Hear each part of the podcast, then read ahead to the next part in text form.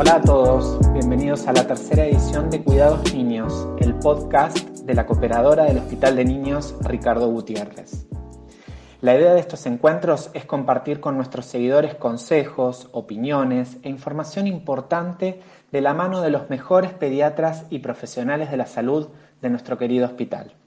En esta oportunidad, y con motivo del Día Mundial de la Concientización sobre el Autismo, conmemorado el pasado 2 de abril, les proponemos hablar sin tabúes sobre autismo.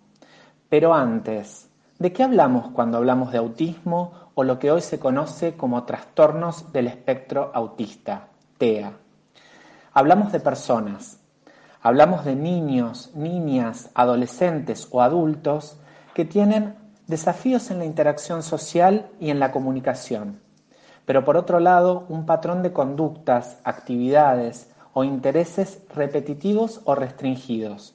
A su vez, las personas con esta condición se comportan de forma muy heterogénea y presentan distintos niveles de lenguaje, niveles cognitivos y necesitan diferente cantidad de apoyos para desenvolverse.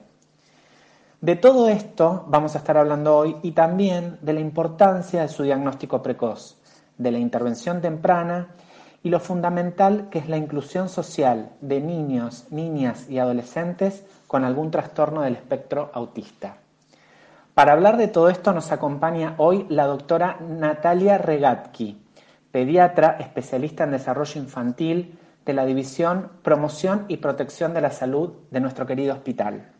Regatki, aparte, forma parte del grupo de trabajo en desarrollo infantil junto a la doctora Karina Goodson, que está coordinado por la doctora Gabriela Salamanco y es miembro del Comité de Crecimiento y Desarrollo de la Sociedad Argentina de Pediatría. Doctora Regatki, muchísimas gracias por acompañarnos. Algo que es importante hablar cuando queremos hablar sin perjuicio sobre el tema es que en muchos casos los padres niegan la posibilidad de que sus hijos tengan algún trastorno del espectro autista ¿Cuáles serían las señales a las que hay que estar atento y a partir de qué edad conviene, en caso de duda, efectuar una consulta? Para empezar, los trastornos del espectro autista son alteraciones del desarrollo infantil temprano, en el que se afectan las capacidades de la persona para comunicarse, relacionarse con los demás y de tener una conducta flexible. Las personas con trastorno del espectro autista presentan cuadros clínicos heterogéneos que van a depender de su severidad, del nivel cognitivo, del nivel de lenguaje que presente cada uno, del perfil sensorial, entre otras cosas. O sea, cada uno va a ser diferente. Por esto mismo hablamos de un espectro. En mi experiencia, si el equipo de salud habla con los padres, brinda información de calidad que ellos necesitan y apoya a la familia, no son muchos los casos de negación del diagnóstico por, la familia. Lo importante es consultar rápidamente ante la presencia de señales de alerta o banderas rojas, que también se llaman, en el desarrollo infantil temprano.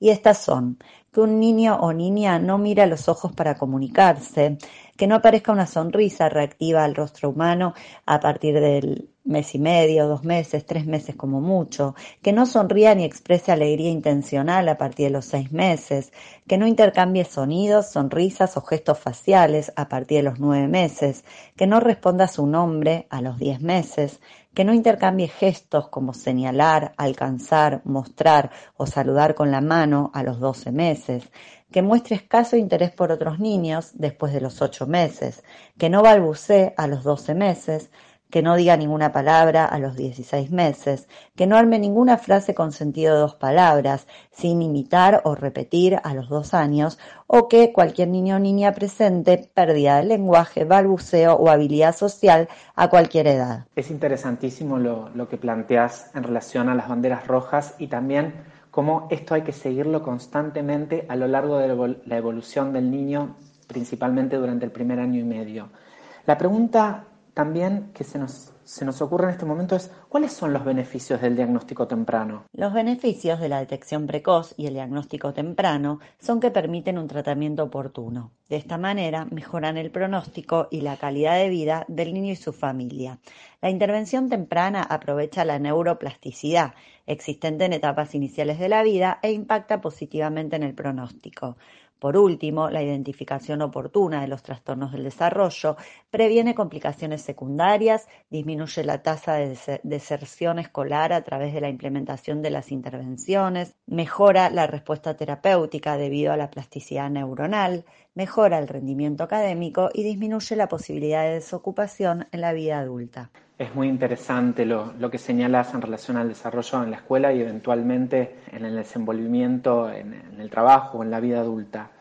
Ahora, volviendo a esto, lo que habíamos planteado al principio, ¿a qué obedece que los padres a veces se demoren en consultar o en iniciar y sostener eh, ciertos tratamientos interdisciplinarios? En este punto hay varios factores. La mayor parte de las veces no sucede que los padres consultan tarde, sino que muchas veces presentan sus preocupaciones e inquietudes y reciben la respuesta equivocada del equipo de salud.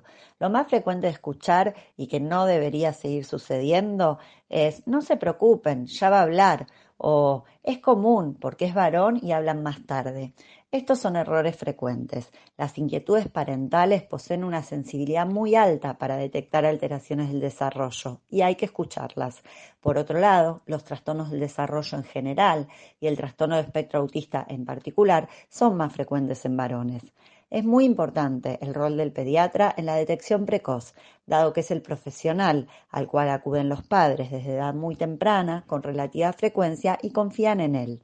El tema de iniciar y sostener tratamientos tiene que ver con dificultades de acceso a los mismos, que el tiempo del tratamiento es prolongado y es que es muy importante sumar el apoyo y orientación a los padres en el mismo. Muchas gracias por este señalamiento, esta diferenciación, porque muchas veces se piensa que son los padres en realidad quienes no consultan a tiempo y en realidad el problema fue que no recibieron la, respuesta pediátrica adecuada en el momento de la consulta. Y está bueno que los padres tengan en cuenta esto, que es importante insistir en caso de detectar alguna de estas cuestiones y seguir consultando o buscar un, profesional que les pueda dar la contención y el acompañamiento que ellos y sus hijos necesitan. Relacionado con esto, es muy importante, es lo fundamental que es fomentar la inclusión social de niños, niñas y adolescentes con TEA.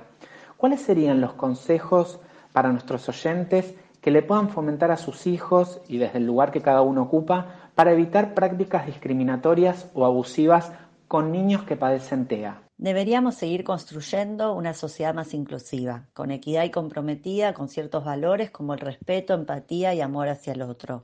Hablar de la persona con trastorno del espectro autista en lugar de utilizar simplemente la palabra autista.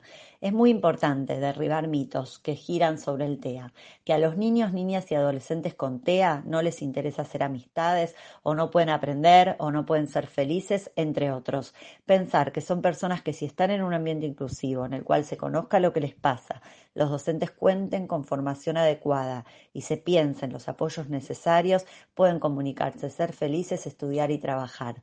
Todos tenemos derecho a ser felices y tener una vida de calidad y podemos aprender y desarrollarnos.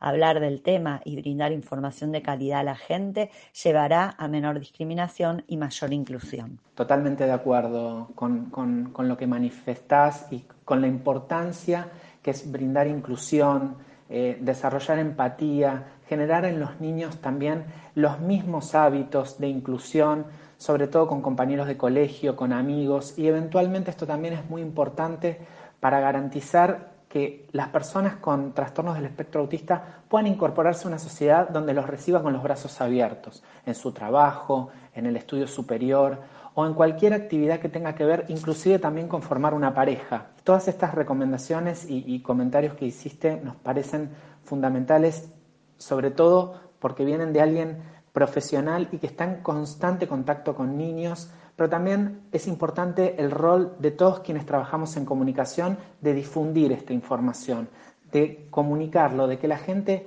entre en conocimiento de la importancia de la inclusión. Por eso hoy contamos con la voz experta, las recomendaciones y los consejos de la doctora Natalia Regatki del Hospital de Niños. Esperamos que les haya sido de utilidad y recuerden que nos pueden contactar en nuestras redes sociales, en la web o por mail para saber más sobre el gran trabajo que realiza diariamente la cooperadora para ayudar a que el Hospital de Niños siga creciendo. Mi nombre es Patricio Barreiro y como todas las semanas espero encontrarlos próximamente en nuestra edición del podcast Cuidados Niños. Gracias por acompañarnos y nos vemos en la próxima.